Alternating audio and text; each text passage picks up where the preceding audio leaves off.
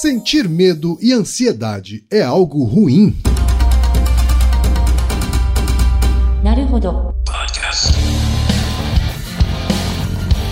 Bem-vindo ao Naruhodô, podcast para quem tem fome de aprender. Eu sou Ken Fujioka. Eu sou Altair de Souza. E hoje é dia de quê? Ciência e senso comum. Você quer apoiar a ciência? Quer apoiar o pensamento científico? Quer ajudar o Naruhodô a se manter no ar? Ouvir os episódios e espalhar a palavra já é um grande passo. Mas existe um outro jeito: apoiar o Naruhodô a partir de 15 reais por mês. Quem possibilita isso é a Orelo, a plataforma de apoio a criadores de conteúdo mais legal do Brasil. E a Orelo preparou uma promoção especial para novas apoiadoras e novos apoiadores. Quem iniciar o apoio de hoje até 31 de agosto vai receber de volta a primeira parcela. É isso mesmo Aurelo vai bancar a primeira mensalidade, estornando o valor contribuído. É bacana para o Naruhodô e é bacana para você. E você sabe, só quem apoia pela Aurelo tem acesso a conteúdos exclusivos, conteúdos antecipados, vantagens especiais e acesso ao grupo fechado no Telegram. Então vem pro Aurelo você também. bit.ly barra traço no traço Orelo. E chegamos ao momento Alura. Querido ouvinte, querido ouvinte. Você quer dar um verdadeiro mergulho no mundo da tecnologia? Migrar para uma nova carreira? Aprofundar-se nessa carreira? Então assine Alura agora mesmo. Você vai estudar, praticar, discutir e se aprofundar em uma plataforma que respira tecnologia. Na Alura, você terá acesso completo ao conhecimento, onde e quando você quiser, com novos cursos todas as semanas. E ainda tem vantagem: ouvinte Naruhodô tem desconto especial. Mas para isso é preciso acessar a seguinte URL, anota aí, alura.com.br barra promoção barra Naruhodô. Nesse endereço, além do desconto especial, você vai conhecer histórias reais de transformação de pessoas que estudaram na Alura. Então, repetindo, acesse alura.com.br barra promoção barra Naruhodô. Altair, temos pergunta de ouvinte, Altair. A pessoa que mandou essa pergunta, ela é uma especialista na própria área da pergunta que ela está mandando. Olha só. Isso torna o desafio maior na resposta. Mas vamos ver o que ela tem a dizer. É verdade. A pergunta veio da bióloga Mariela Careaga, que provavelmente é de São Paulo. Uhum. E ela diz o seguinte: Oi, gente do Naruhodô, tudo bom? Escrevo, pois queria sugerir um tema para tentar desmistificar a ideia de que medo e ansiedade são sempre ruins.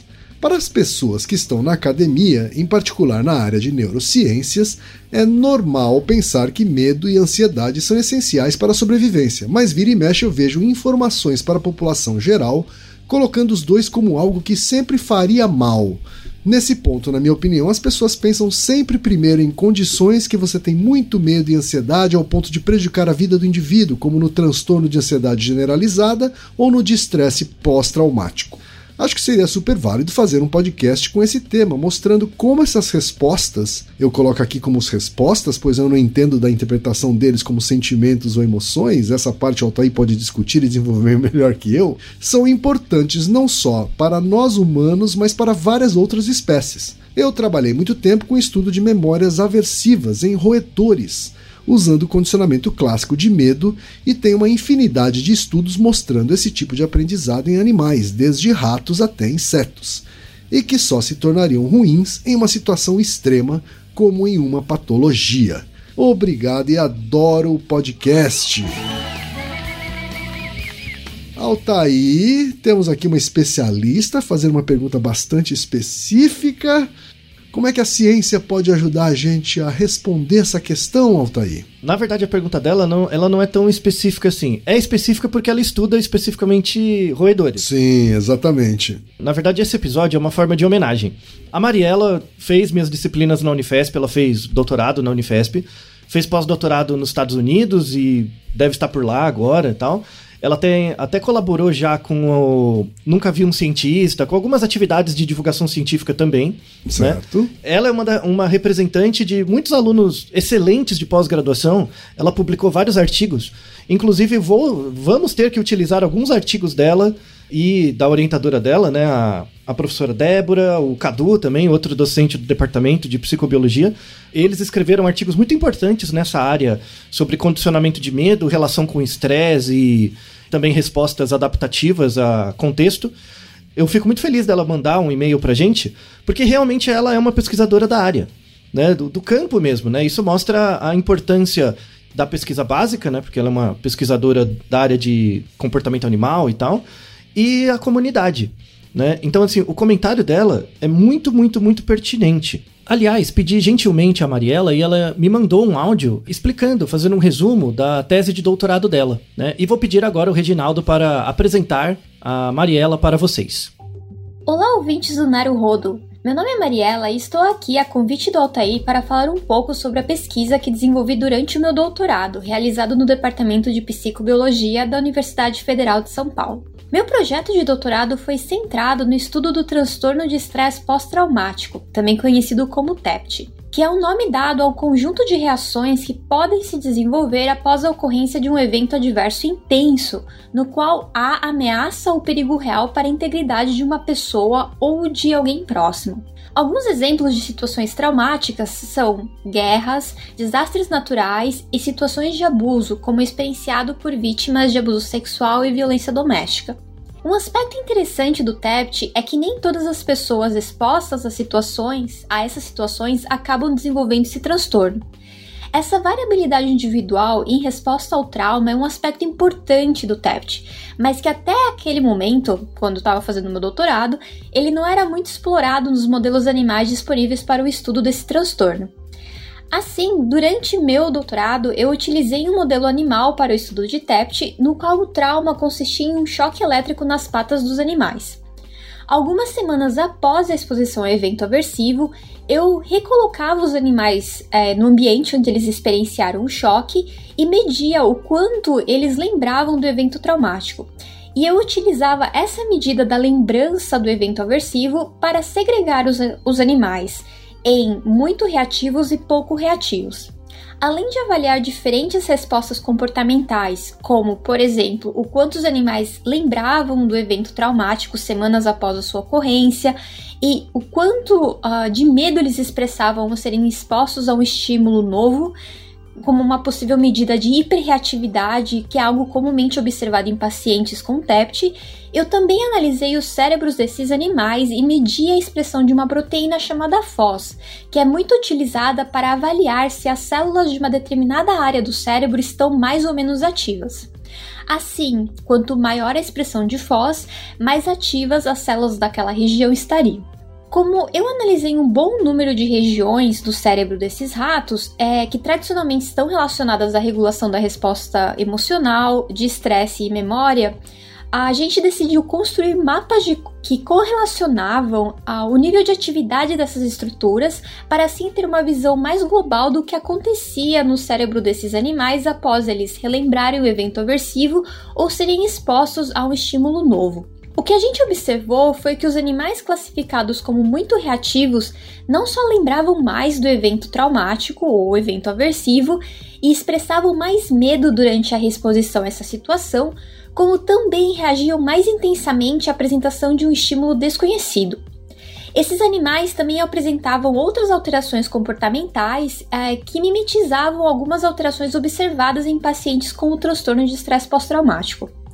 Além disso, quando analisamos os mapas de atividade das diferentes regiões do cérebro, vimos que os animais muito reativos apresentavam um padrão de ativação bem diferente daquele observado nos ratos dos grupos controle e pouco reativos. Com esse projeto, nós caracterizamos um pouco mais esse modelo animal para o estudo do transtorno de estresse pós-traumático e a classificação dos animais em mais ou menos reativos aproximou mais este modelo daquilo que é observado em pessoas expostas a traumas. Além disso, Buscar por formas de classificar como diferentes indivíduos respondem a um estressor é algo muito interessante, pois pode possibilitar a investigação de possíveis fatores de resiliência e vulnerabilidade ao estresse. Então, desde já, muito obrigado a Marielle pelo áudio, né, esclarecendo a tese de doutorado dela. E vejam como é interessante né, que esse doutorado que ela realizou, baseado em um modelo animal, pode gerar muitos insights para a pergunta que ela mesma mandou e que vamos discutir aqui no, neste Naruhodô, nesse episódio de hoje. Hoje a gente tem uma mania de achar que tudo é ansiogênico. Tá todo mundo com crise de ansiedade. E não estou tentando diminuir as pessoas que têm uma condição psiquiátrica, tá? Uhum. Só que a prevalência real da causa material ligada a um transtorno de ansiedade é baixo. Tem muito falso positivo. E o e-mail da, da Mariela ajuda também a desmistificar isso. Muitas vezes o medo e a ansiedade são coisas boas são coisas produtivas, que orientam o seu comportamento. E que até garantem a nossa sobrevivência, né? Isso, no, no, limite garante a sobrevivência, mas mais do que isso, é porque a gente vive numa sociedade hoje que protege muito a gente, né? A gente não tá numa sociedade em que você pode ser atacado, morto por invasores o tempo todo, sabe? De doenças mil, né? Então a, a, a sociedade evolui, é, que evolução é algo, é algo dialético, né? Mas ela progrediu para criar um contexto onde a gente é muito protegido de várias coisas que nos matariam facilmente. Né? Uhum. Sejam doenças, invasores ou contextos ambientais quaisquer. Né? Isso se você Hoje... não for uma aldeia indígena que está sempre sob ataque, né? Isso. Mesmo pensando hoje, sempre sobre ataque de outros co-específicos, ou uhum. ataque de mineradora, ataque Exato, de, de é. agricultor, sei lá, né? Essas coisas. É, ou até de especulação imobiliária, enfim. Isso, né? grilagem, né? Tudo isso. Uhum. Então, aí é uma situação ansiogênica mesmo né? Porque o, o risco é muito próximo. Na maneira como a nossa sociedade urbana se estrutura, tem eventos ansiogênicos, muitos, vamos falar sobre eles também. E por isso que a gente, eu, eu pessoalmente tenho uma dificuldade muito grande de fazer um, um Naruhodô específico sobre ansiedade. Porque é um tema muito complicado e, e as pessoas veem de uma forma muito psiquiátrica. Tem um grande efeito contextual na maneira como você significa ou ressignifica o medo e a ansiedade. Né? Então esse episódio não vai conversar com as pessoas que têm transtorno de ansiedade. Isso é outro episódio, é outra parada. A ideia é conversar com a, a média, tá? Com a população média. E também é uma conversa importante com os psiquiatras. O psiquiatra foca muito em causa material e esquece causa eficiente, tá? E quando eu falo causa eficiente, tem a ver um contexto social também. Então, às vezes, você pode ficar extremamente ansioso, não porque você tem de fato um desbalanço bioquímico no seu cérebro, mas sim porque você não consegue pagar os seus boletos, porque você vive numa sociedade desigual, porque você tem um chefe cuzão, sabe? Então, isso são causas eficientes que também afetam. A ansiedade é muito mais complicado que depressão, já gravamos um episódio duplo sobre depressão. A ansiedade é muito mais contextual. E aí os artigos da Mariela, da orientadora e dos colegas lá da Psicobio são muito bons em mostrar isso em um ambiente controlado com um rato, em que muitas respostas de medo e ansiedade do rato são extremamente adaptativas para ele se adaptar a um contexto, de forma rápida.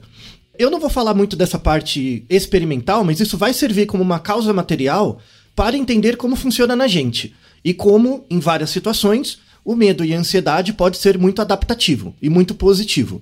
E sem usar aquele papo de coach, de reprogramar seu cérebro, de. não tem nada a ver. Não é nada disso. É, é mais simples e mais complexo no sentido de integrar é, tudo o que acontece com você. Tá? Então, por que, que a gente vive hoje numa sociedade muito ansiogênica, que gera muita ansiedade nas pessoas? Né? Vide economia, política, sociedade, tudo mais. Por que, que a gente vive numa sociedade tão ansiogênica? Porque as pessoas não conseguem controlar o que controla elas. Porque hoje a vida é muito complexa. Né? É, é, é esperado. Assim, é, é, é completamente esperado que a prevalência de transtornos mentais aumente um pouco. Não, não porque as pessoas estão ficando mais doentes, necessariamente, mas porque a sociedade está ficando mais complexa. A gente tem mais coisas para lidar, né? Como a gente tem mais coisas para lidar no momento de decidir coisas, é, é óbvio que a gente vai ter mais estímulos. E aí gera dificuldades, você vai ficar mais ansioso e mais incerto sobre o futuro. Por exemplo, quem? Pensa quando você tinha 10 anos. As estruturas de classe eram mais fixas, o que era esperado do homem, da mulher, do branco, do negro, do oriental, do que era mais fixo, era mais preconceituoso, mas era mais fixo. Então dava uma certa, entre aspas, uma tranquilidade maior. Era, era meio que existia uma predestinação maior sobre o que você deveria ou não fazer sabe? Isso é o lado positivo. Hoje, como tem uma grande discussão sobre papéis de gênero, sociais, enfim, isso tem um lado positivo porque reposiciona as pessoas, Mas tem um lado negativo que você tem que ficar se repensando o tempo inteiro e repensando os outros. É muito, uhum. é, é, muito difícil. E é difícil mesmo. Ele, ele pede um esforço, né? Um esforço Isso. individual. Uhum. Isso. E, e, muito dessa, dessa ansiedade vem do fato de você não conseguir lidar com, com o fato de que o mundo se tornou mais incerto, uhum. né? mais ambíguo, mais difícil mesmo. Menos, menos dicotômico, né? Isso, menos, menos previsível. preto e branco, menos né, binário. Exatamente. E assim, e, e isso é um conflito geracional mesmo, né? Então imagine que você é uma pessoa legal, assim, você não quer fazer mal para ninguém, né? E toda vez que você vai conversar com alguém, você acaba tendo que se preocupar se você vai magoar o outro. Hoje, uhum. a gente tem muito mais preocupação, em média, uma sociedade urbanizada, com pessoas que interagem, né, num ambiente de trabalho, não precisa ser todo mundo seu amigo, tá? Hoje a gente tem que tomar muito mais cuidado, sobretudo uma questão geracional. A gente com 40, 50, quando vai falar com alguém de 20, 25, né?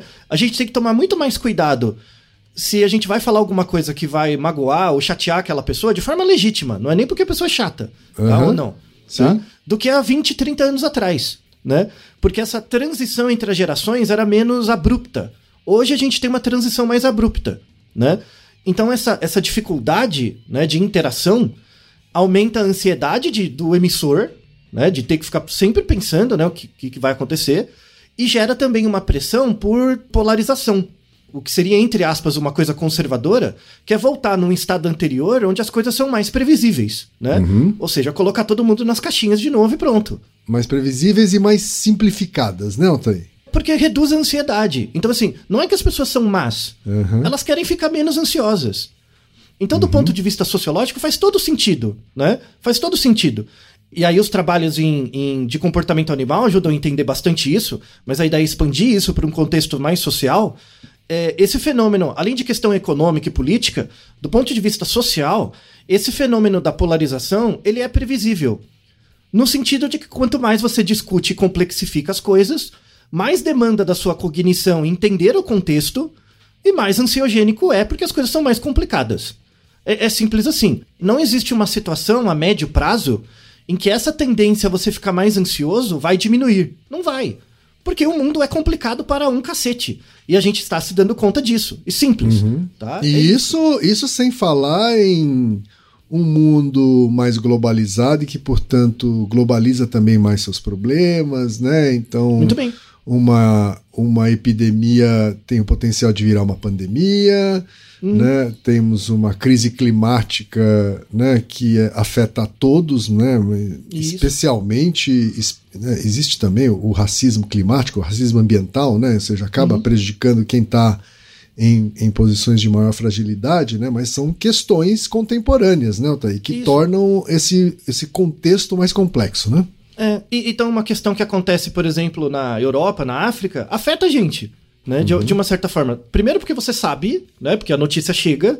E depois porque afeta de verdade, se você pensar numa questão climática. Ou econômica, né? Isso. A gente tem muito mais conhecimento sobre o mundo, isso é bom, dá mais previsibilidade, mas do ponto de vista individual próximo, dá mais ansiedade. Faz parte.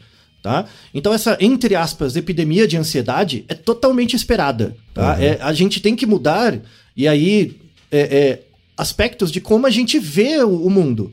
A gente tem que mudar a educação, o porquê que a gente aprende. A educação hoje, ela tem que ser uma forma de reduzir sua ansiedade sobre a incerteza do mundo. Porque quanto mais você conhece do mundo, menos você controla. Então, essa dicotomia é um novo modelo de educação que vai suplantar a educação para o trabalho. Isso é a primeira coisa. A gente tem que estudar para não ficar doente. Não é para arrumar um emprego. Né? Isso vai ser a coisa daqui a algumas décadas, poucas. Então, esse, esse é um primeiro grande desafio. Que, por exemplo, os trabalhos da, da Mariela, aí, ela trabalhando num ambiente experimental controlado com ratos, mas dá algumas inspirações como hipótese para a gente testar num ambiente humano coletivo mais complexo, né? Então, assim, esse episódio é uma homenagem a, ao trabalho da, da Mariela, da orientadora dela e de, de, todo o grupo, né, da Psicobio, e também a todos os alunos de pós-graduação que trabalham com pesquisa básica. né? Não só na área de neurociência, mas também em outras áreas. Aqui no Brasil a gente tem um preconceito muito grande com pesquisa básica, né? Povo do rato, povo da célula. Ah, porque isso aí não vai servir para nada. E mesmo nas áreas de exatas, né? Matemática pura ou de das áreas de humanas, assim, pesquisas teóricas, as pessoas têm muito preconceito, mas as, as pessoas não percebem que, por exemplo, quando você pega uma, um produto feito hoje, esse produto, um celular, o celular feito hoje, ele não é algo científico. Ele é o resultado de um processo científico. Ele é algo tecnológico, né? Uhum. Então, quando você entende, por exemplo, um sistema econômico, pode pegar uma coisa abstrata. O nosso sistema econômico, ele não é científico, ele é tecnológico. Ele é resultado de um processo científico do passado, baseado em pesquisa básica. Então, um cara lá atrás, 100 anos atrás, pensou no modelo teórico, esse modelo teórico foi, ao, ao, com o tempo, se construindo e se transformou numa tecnologia que foi aplicada. Tá? Então, os, os trabalhos de todas essas pessoas que, que fazem pesquisa básica e que, de fato, colocam muito esforço. Você não tem ideia, eu já li os artigos da Mariela, é um exemplo, dão um puta trabalho que não é valorizado. Porque é uma pesquisa básica que vai ter um efeito muito no futuro, quando provavelmente as, eh, essas pessoas vão ter se aposentado ou não, não estarão mais na Terra. Tá? Eu também trabalho um pouco com pesquisa básica e eu sei que boa parte do meu esforço só vai se substanciar quando eu morrer. Eu tenho certeza. Então esse, esse episódio é uma homenagem a todos esses profissionais que trabalham com pesquisa básica. Área essa que é vilipendiada do Brasil sistematicamente pelos cortes de verba, né? Então, Reginaldo, parabéns, palmas, por favor, né? A, a todo esse contingente de pesquisadores. Muitos deles estão saindo do Brasil, com razão, mas não deixa de ser uma singela homenagem, nunca é o suficiente, mas é algo para começar. Então, feita essa introdução, longa até, é, vamos falar desses mecanismos. Então, então tudo bem. Por que, que a, o medo e a ansiedade podem ser adaptativos? Né? É, qual é o aspecto positivo deles? Aí eu vou precisar de você, Ken. Você deve ter passado por isso algumas vezes. Tenta imaginar, um, na, na sua época de agência, quando você tinha que, sei lá, amanhã, você tinha que fazer uma apresentação importante. Uhum. Mas importante mesmo, para empresa, sabe? Pessoa, e lembra, tenta lembrar de uma época que você não era tão sênior, sabe? Que botaram na sua assim, não, você vai apresentar. E aí, né? Aí o que acontece? Você fica bolado, né? Nossa, depende de mim. Você fica normal. Você fica nervoso, fica ansioso, pode ficar com medo. Aí imagina que você vai fazer uma apresentação com outra pessoa. É você e mais um, né? Vocês dois vão apresentar, né? E imagine que você está nervoso. Então, nervoso daquilo, você fica com uma suadeira, fica meio passando mal, aumenta a frequência cardíaca, né? Você fica meio tenso. Aí quando você olha para o lado, para outra pessoa, a pessoa tá sorridente, falando, ela tá excitada, sabe? Por ter que apresentar, né? E isso meio parece que te, te afeta. Fala, como é que essa pessoa vai apresentar um bagulho tão importante e ela fica desse jeito feliz? Né? Eu aqui tô todo me borrando com medo, né? Tô todo desgraçado. Como é que ele. Já aconteceu com você isso? De você ver a outra pessoa rindo, Uhum, sim, sim. É, essa, essa, esse estado de ansiedade, né? Óbvio que a intensidade disso varia, mas ela acontece até hoje, assim, né? Em qualquer momento mais importante, mais chave, assim, né? É óbvio que hoje eu acho que eu consigo exercer um controle maior sobre essa intensidade, né? E, e, que, e que quando eu tinha menos experiência era uma coisa mais uh, uh, incontrolável, vamos dizer assim. Né? É, então, mas aí você usou uma palavra boa, que é controle. Né? Então, o problema é esse, quando você tenta controlar isso. E a ideia é que eu quero dar uma dica baseada nos trabalhos, que tem um jeito melhor de controlar isso sem usar esse controle. Parece esquisito, mas vamos lá. Então imagina, você e uma pessoa, vocês vão apresentar, Aí você tá todo nervoso, no que seria esperado de alguém nervoso, né? Fica ali meio cabisbaixo, meio tenso e tal. E a outra pessoa está sorridente, radiante, falando: bora! Sabe aquela coisa? Vamos entrar no ringue, vamos deitar uhum. ele na porrada, bora! Uhum. Aí a pessoa olha para você. Às vezes você fica até sem graça, fala, por que, que você tá assim? Tipo, parece que você não tá ligando, né? Porque você tá feliz, parece que tá alucinando, né? Aí a pessoa olha para você e fala assim: Não, você não, não é pra você ficar nervoso. Você tem que ficar empolgado. Ou seja, substituir, substituir por uma outra, uma outra sensação. Isso, mas não é qualquer coisa, não é qualquer sensação. Né? Tá. Isso funciona, tem evidências uhum. de que funciona. Né? Mas, de novo, não é reprogramação, não é coisa mágica, mística, não é bater palma, eu quero, eu vou conseguir, eu vou cocriar, não é essas, essas asneiras, tá? É uma coisa fisiológica. E tem um mecanismo muito interessante, que é assim, a gente tem um Naruhodo mais antigo, que é 164, que a gente explica as emoções, né? E a gente explica a diferença entre emoção, afeto e sentimento, né? Mas pegando esse, esse pedaço da emoção, a emoção é sempre uma junção da fisiologia do seu corpo, você sempre sente a emoção no corpo. Aumenta a frequência cardíaca, você sua e tal. Uhum. É sempre uma junção da fisiologia e de uma percepção. Mas a percepção não é o que você acha. É uma percepção do momento, do contexto. Então uhum. deixa eu te dar um exemplo. Por exemplo, imagina que você vai atravessar a rua, o farol abriu para você, tá? Você é, o, você é o pedestre. O farol abriu para você. Aí você começa a andar na faixa de pedestre. Vem um carro muito rápido. Você acha que ele não vai dar tempo de parar, né? Aí o que você faz? Você corre, né? Então, quando você corre, aumenta a sua frequência cardíaca, você faz uma antecipação, né? Então, o que que acontece? É, tem um efeito no seu corpo, nossa, o carro tá vindo rápido. Aumenta a sua frequência cardíaca, você fica meio tenso, você corre, né? Porque você está antecipando, e aí a percepção, você nem pensa nisso. O carro tá vindo, você já tá correndo. Você não cria uma reflexão. A percepção seria isso. O seu corpo perceber, esse carro tá rápido, vou correr. Né? Depois que você chega do outro lado da rua, você pensa, ai, que idiota, né? Por que, que tá correndo tão rápido? Sabe? Isso é o sentimento. O sentimento é quando você atravessa a rua e fala para você mesmo alguma coisa. Isso não é a percepção. A percepção é quando você tá andando e tem meio uma reação automática de correr pro carro. E isso é uma situação. Agora imagina numa situação seguinte: você tá num autódromo, você tá na, bem na frente, assim, da plateia, lá do, do é, da arquibancada, bem perto, e os carros fazem muito barulho, né? Aí imagina que você tá numa posição que o carro vem de frente para você e de repente faz a curva.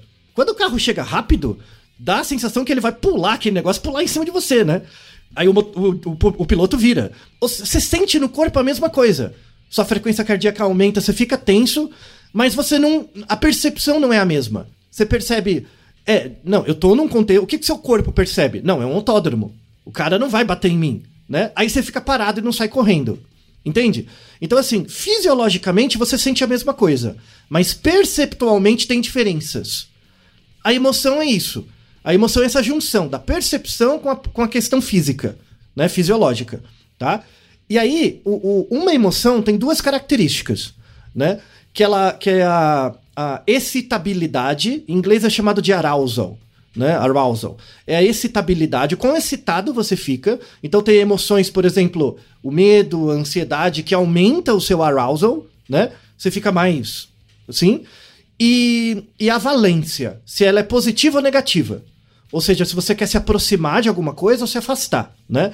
Quando você fica ansioso e a ansiedade é muito ruim, você quer sair correndo, é, você quer se afastar, é negativo né? Quando é uma coisa muito boa, você quer se aproximar, tá? É essa a ideia. Então, toda emoção tem essas duas características. Aí tem um jogo interessante, que é o seguinte: quando você tá nervoso, aí lembra da apresentação. Quando você tá nervoso, o seu arousal, que é a sua excitabilidade, tá alta, né? Beleza. É, e a valência, quando, quando você está ansioso, é baixa. É uma sensação negativa, né?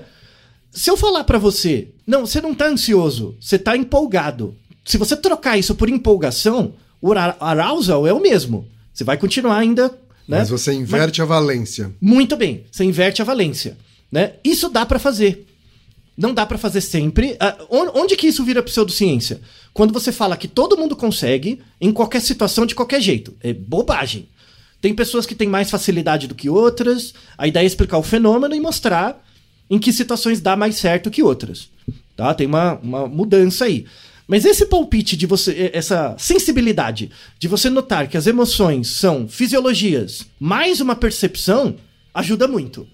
Porque se você muda o contexto, né, muda a sua experiência da emoção, apesar de fisiologicamente ser a mesma coisa, né? E nesse momento é quando medo e ansiedade ficam adaptativos, ficam bons. Quer dizer, numa situação dessa, numa situação hipotética dessa que você desenhou, se você não tiver preparado para enfrentar aquela situação, provavelmente essa inversão de valência não vai acontecer de maneira tão fácil, né? Excelente. Excelente. E aí tem a ver, o que, que seria essa preparação? É o que você faz antes, é ante, uhum. dias antes, né? Sim. Então tem um, tem um, um fenômeno, né? um nome, na verdade, que é chamado pessimismo defensivo. O que, que é o pessimismo defensivo? Você vai ter que fazer essa apresentação amanhã, né? Mas você já tá pensando nela, porque ela é muito importante, uma semana atrás. Né?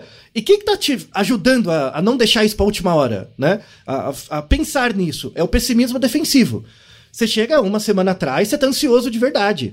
Você vai chegar, meu Deus, não sei nada, né? Preciso fazer alguma coisa. Aí uma semana antes você vai lá, prepara, pensa, medita, conversa para se preparar. Claro que isso reduz um pouco a sua ansiedade, mas não vai reduzir muito, porque tem a hora que você tem que performar. Chegar lá e pá. A hora né? do Falar. show, né? A hora do show. Isso. É, aí nesse momento final, dado que você tem o preparo, dá para fazer esse shift para excitação, né? E é interessante porque eh, os artigos mostram coisas muito interessantes. Tem um, um artigo, 2016, que eles pegaram 140 alunos, né? E esses alunos, assim, eles não tinham nenhum, nenhum problema de timidez excessiva, fizeram os fatores de inclusão lá, tal, bonitinho, né? E esses 140 alunos, eles tinham que fazer uma apresentação de um, uma tese, apresentar um tema, né? Fazer uma apresentação de coisa de 10 minutos, tá? E eles iam ser avaliados, de verdade. Então tinha um comitê que, de pessoas que eles conheciam, que eles sabiam que avaliavam, né? E eles tinham que ser avaliados. Claro que eles iam ficar nervosos, né? Iam ficar meio tensos. É, e aí foi avaliado, o grau de ansiedade era maior mesmo, pelo contexto, né? E aí eles foram divididos em dois grupos. Um dos grupos, você dizia para eles pensar assim: pensa na sua ansiedade, pensa no que você tá sentindo, na sua ansiedade, né? Esse era um grupo. Tipo, prestar atenção no que você tá sentindo, tá? O segundo grupo era dito o seguinte: pense no que você está sentindo e imagine que na verdade, imagine, diga para você mesmo que na verdade você está é, empolgado, tá? Assim, eu não usava a palavra ansiedade. Eu, eu chegava assim, ó, pense no que você está sentindo e imagine o quão empolgado você está. Só isso, só instrução verbal, né? Dava lá um tempinho, aí todo mundo apresentava. Os juízes, os- as pessoas que avaliavam a apresentação, né? Elas não sabiam quem recebeu a instrução. Era cego para elas, né? E elas avaliavam todo mundo. E, de forma interessante, aqueles que receberam a instrução de imagina o quão empolgado você está, as apresentações delas receberam maior, scores um pouco maiores de persuasão, acharam as apresentações melhores, mais persuasivas, mais competentes e demonstraram maior confiança dos apresentadores. Olha só que interessante. Porque isso serviu como uma pista para mudar a valência. Muito interessante. Interessante, isso funciona muito. Quando, quando aqueles lutadores, antes de entrar no ringue, é, né, fazem um, uma. tem um momento de concentração absurda, assim, né? E, e, e tentam demonstrar empolgação. Né, diante de um cenário de tomar porrada na cara, né? desmaiar, né? Às vezes você está enfrentando, inclusive, o campeão da modalidade, sei lá. Né? É, é- é esse movimento que ele está tentando fazer instin- instintivamente? Exatamente, é bem isso aí mesmo. É pegar a ansiedade. Todo... Não existe lutador que não sinta medo, tá? Se você acha que é coisa de super-herói. Pois tal, é, é, não, aham. bobagem. Né? Você sente ansiedade, medo, claro, né? Mas você treinou muito. Então, on- onde que fica desadaptativo? Quando você acha que você vai mudar a realidade, você não fez nada, não se preparou nada e mete a cara.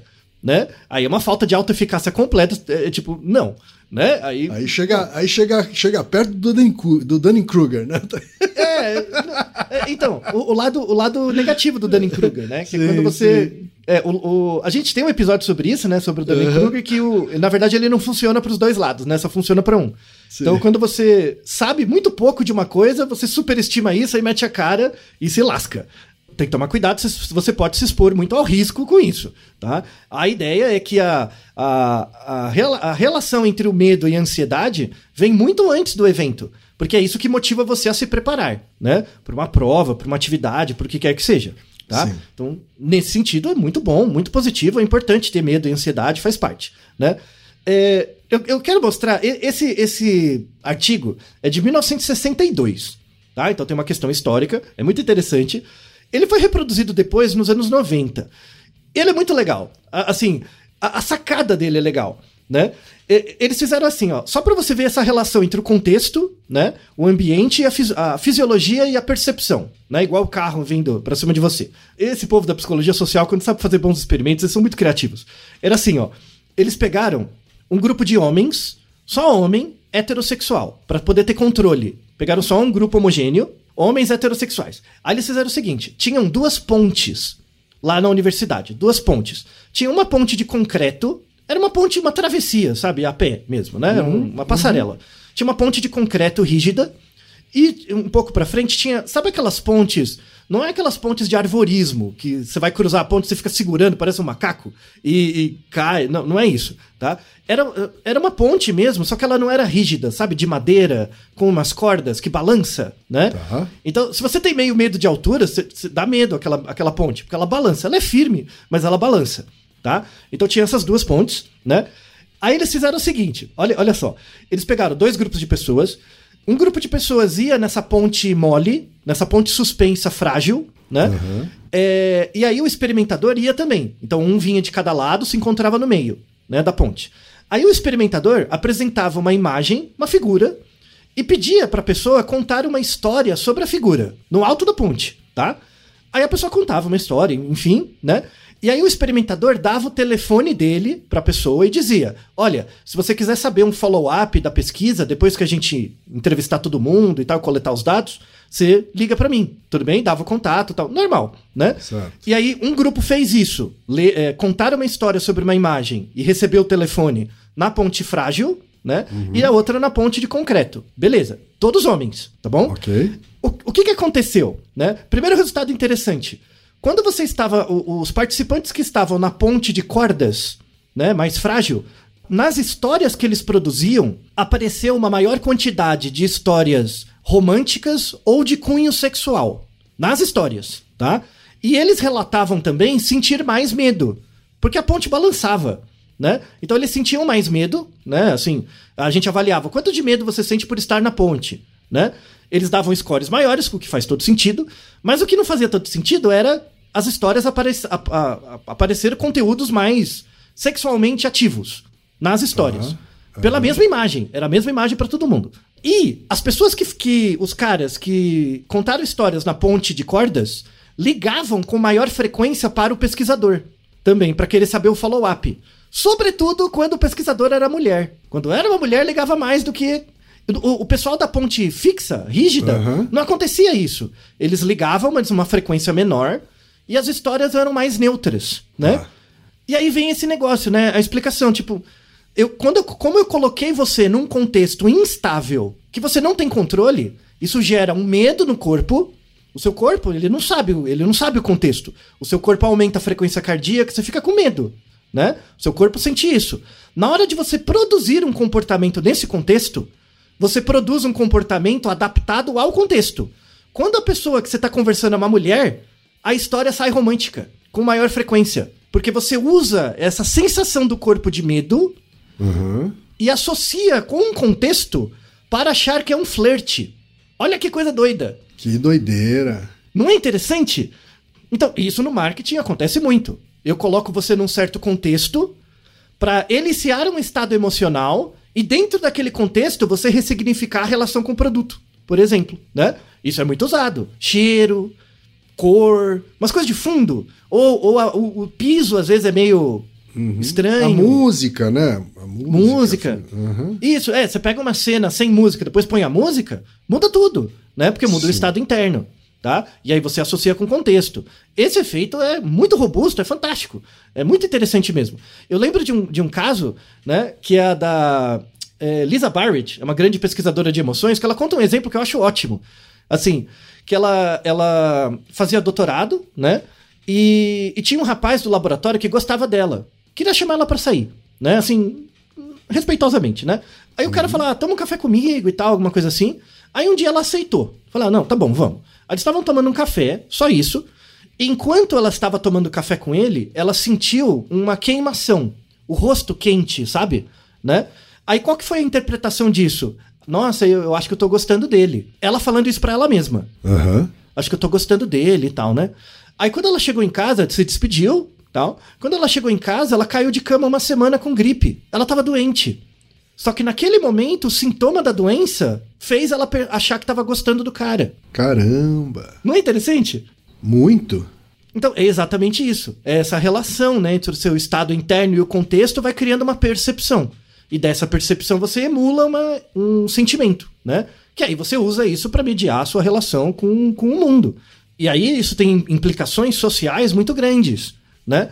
Então, Você tem, sei lá, você tem dificuldade para pagar as contas, né? Isso não gera uma ansiedade? É igual você tá na ponte, imagina você lá na ponte de corda, né? Na ponte frágil, é você com seus boletos, tá ali, né? O veneno, né? Isso, isso, isso gera variação do estado interno, né? É Sim. normal. Aí, dependendo do, do que acontece na sua vida, isso pode levar você a um quadro ansioso, grave ou depressivo, ou uma outra coisa, ou não. Ou uma coisa adaptativa. Depende do que está acontecendo. Então, por exemplo, você está nessa situação instável. Aí você abre a internet e vê um monte de desgraça, Twitter, Instagram, todo mundo reclamando. Claro que vai reverberar nisso e levar para um lado, né? Mas você pode, é, é o que eu sempre lembro, um, um amigo meu israelense sempre falava isso, que todo problema é uma solução, né? E eu não tô fa- falando essa coisa de psicologia positiva, essa bobagem, esse, essa positividade tóxica do, di- do diabo, né? Mas de fato, é, é um fato. Todo problema tem uma saída, uma raiz de solução, né? Todo problema é uma solução. Esse medo, ele pode gerar uma ansiedade que para algumas pessoas mobiliza ela a mudar o seu estado. Não, eu vou tentar, mas não é tentar de uma forma maluca, que é, por exemplo, fazer uma prece, né? Nossa, eu não consigo pagar meus boletos, vou pedir para Nossa Senhora do- dos boletos atrasados para me ajudar. Né? Não é isso. Mas você vai construir um sistema, uma estratégia. Você constrói uma estratégia. Não, eu tenho, que- eu tenho que fazer alguma coisa. Então, onde que eu tenho que chegar? O que, que eu tenho que fazer? E construir os pedacinhos, né? Para ir reduzindo a incerteza e tendo mais controle. Pode ser que dê tudo errado? Claro que pode. Até porque se você tiver de fato numa ponte mole, né? E isso, muito bem. A coisa fica mais complicada, né? Muito bem. Nada muda o fato de você estar numa ponte frágil. Nada muda isso. Daí a importância, por exemplo, de você garantir um Estado de direito, redução da desigualdade, para que essa ponte, que não depende da pessoa, a pessoa está lá por uma contingência, a ponte não foi ela que fez. Para que essa ponte fique mais estável, né? Isso depende de um esforço coletivo distante.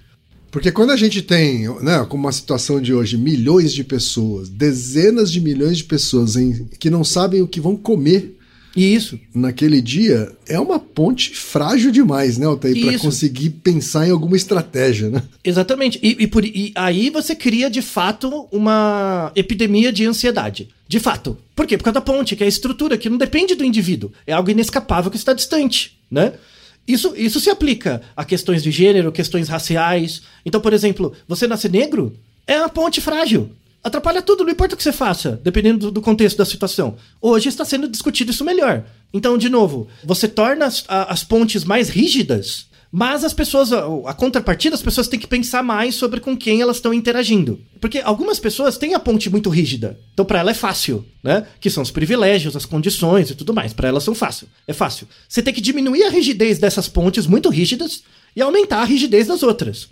No, no contexto coletivo, isso vai gerar uma, uma, uma maior instabilidade geral. O efeito coletivo é mais a instabilidade né, média. A, me- a instabilidade média aumenta. Isso gera mais ansiedade para todo mundo, pro rico, pro pobre, pro gordo, pro magro, branco, preto, para todo mundo. A ideia é como que a gente lida com isso? Como que a gente readapta isso? A grande saída é a educação. É ressignificar a educação para que a educação sirva para você entender a complexidade ao invés de só arrumar um emprego. Já não é mais isso. Não é mais suficiente isso. É é uma metáfora boa, né? Essa da ponte e você em cima. Eu né? gostei, gostei dessa metáfora, viu? Porque, de fato, né, é- é, ela inclusive diferencia quem tá em pontes com estados diferentes, né, Altair? Isso. E que é difícil pra todo mundo, sabe? No fundo, é difícil pra todo mundo. É, é muito difícil você abrir mão de um privilégio, por um lado, né? E é difícil pro outro, que, tem aquele, que não tem aquele privilégio, começar a tê-lo, porque ele vai entrar em outros espaços onde ele não tinha acesso. Isso dá uma puta insegurança também. Então tem- é, é difícil pra todo mundo, tá? É uma dificuldade coletiva, é, é, é, é muito complicado mesmo. Mas, mas aí tem uma, uma questão de causa material também, né? Então, se existe essa metáfora da ponte, da pessoa e tal, como que acontece isso no cérebro, né? Que é a causa material, porque não adianta nada, é uma boa metáfora, mas se não tiver uma causa, um mecanismo, né, não ajuda. A gente tem três áreas cerebrais relacionadas com isso, que é muito interessante, né? Que é o, o hipotálamo e o tálamo, né? O tálamo, a amígdala e o córtex pré-frontal. São as principais áreas re- relacionadas com medo, né? Diretamente. A gente tem dois Naruhodo sobre medo, né? Que a gente até fala de outras áreas também, mas principalmente tem esse triângulo. Existe uma via neural entre o hipotálamo e a amígdala. E essa via é curta.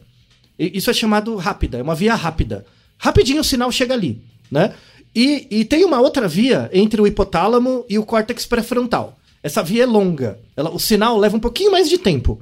Tá, quando você fala longa, eh, significa Não, o é- é questão de milímetros de segundos, mi- milésimos É, é, é- de segundos. Isso, isso. É, mas é o suficiente para o seu cérebro diferenciar. O que importa é isso. O rápido e o lento é o, su- é o suficiente para o seu cérebro discriminar. Tá? Então, o, o- o hipotálamo manda sinal para dois lados: para a amígdala e para o córtex pré-frontal. A, a amígdala, ela tem várias funções com a emoção tal, mas ela codifica muito a sensação de medo, tá? A amígdala. O córtex pré-frontal é, é a parte da percepção. É a percepção do contexto, o que está acontecendo e tal, né? Então, o que que acontece?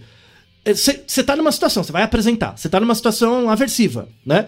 É, o hipotálamo chega, manda um sinal pra amígdala e pro córtex pré-frontal, ao mesmo tempo, né? Chega na amígdala primeiro, porque é mais perto. Aí a amígdala, ai meu Deus, medo, né? Aí o córtex, o, córtex pré-frontal vê isso depois, que é a percepção, porque o sinal, o sinal chegou depois. Aí o que, que o córtex pré-frontal faz? Ele manda um sinal pra amígdala e fala: calma, calma, tá tudo bem, é, é, é- é só, é só uma corrida de carro, sabe? Você não vai ser É, atropelado. olha, você estava falando, me veio uma situação, por exemplo, que eu já vivi várias vezes e queria saber se corresponde a essa, essa diferença, essas duas vias, né? Que é quando você ouve, por exemplo, o, o som de um carro freando né? e o seu corpo ele congela na hora, assim, sabe? Isso, você, você sente um, você sente um arrepio até assim, e aí quando você olha, ou não aconteceu nada, ou aconteceu, ou tá longe de você. Pode até ser uma- um, um- um- um sinal de perigo, mas, um, mas não necessariamente um sinal de perigo para você.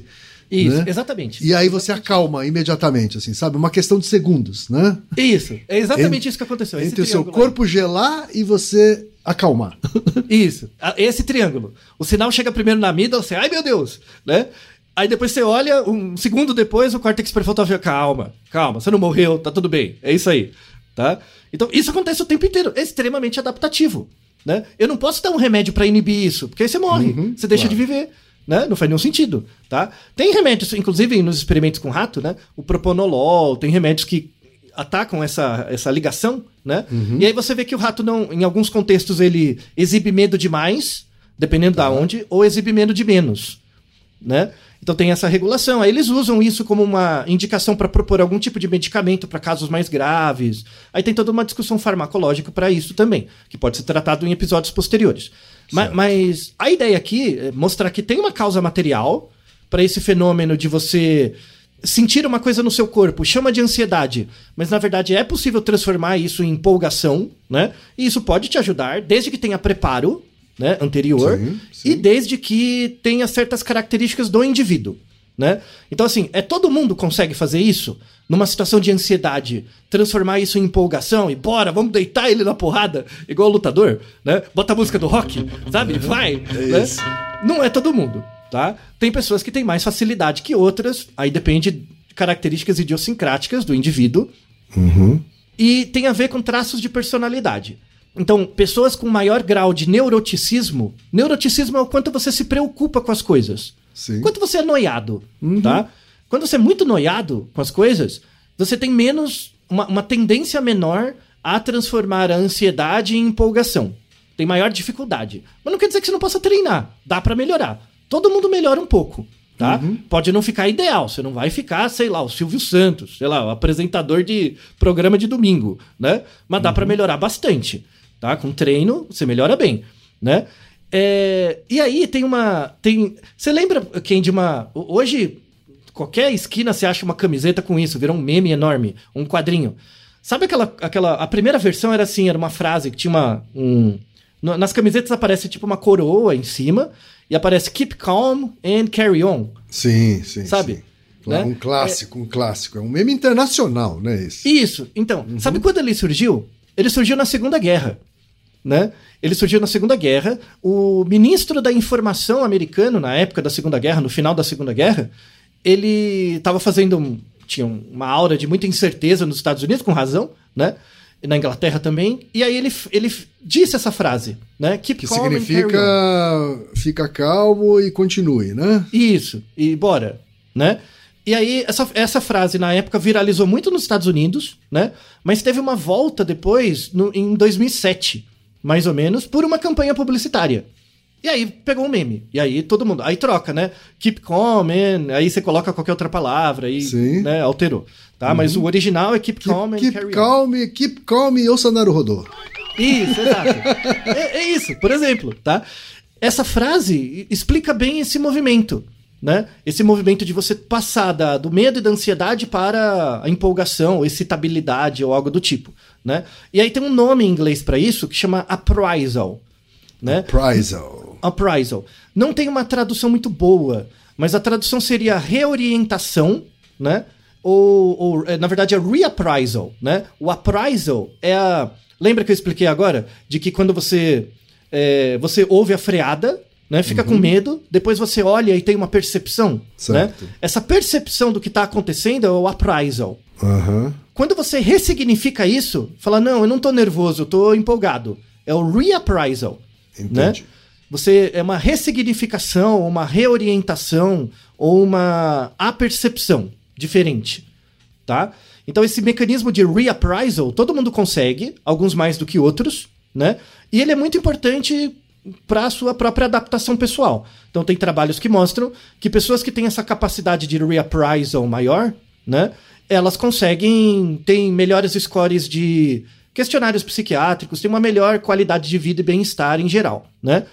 É, as pessoas que têm mais neuroticismo ou mais timidez têm mais dificuldade de fazer reappraisal, mas não quer dizer que não possa ser treinado, tá? Dá pra treinar, você melhora um pouco e aí melhora a sua qualidade de vida.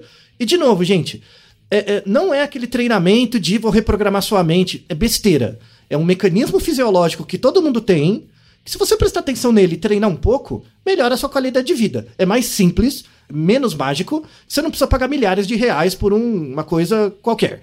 Tá? Um curso de Instagram mágico. Não precisa. É de graça, baseado em artigos publicados por pesquisadores, inclusive no Brasil, com o dinheiro que você pagou.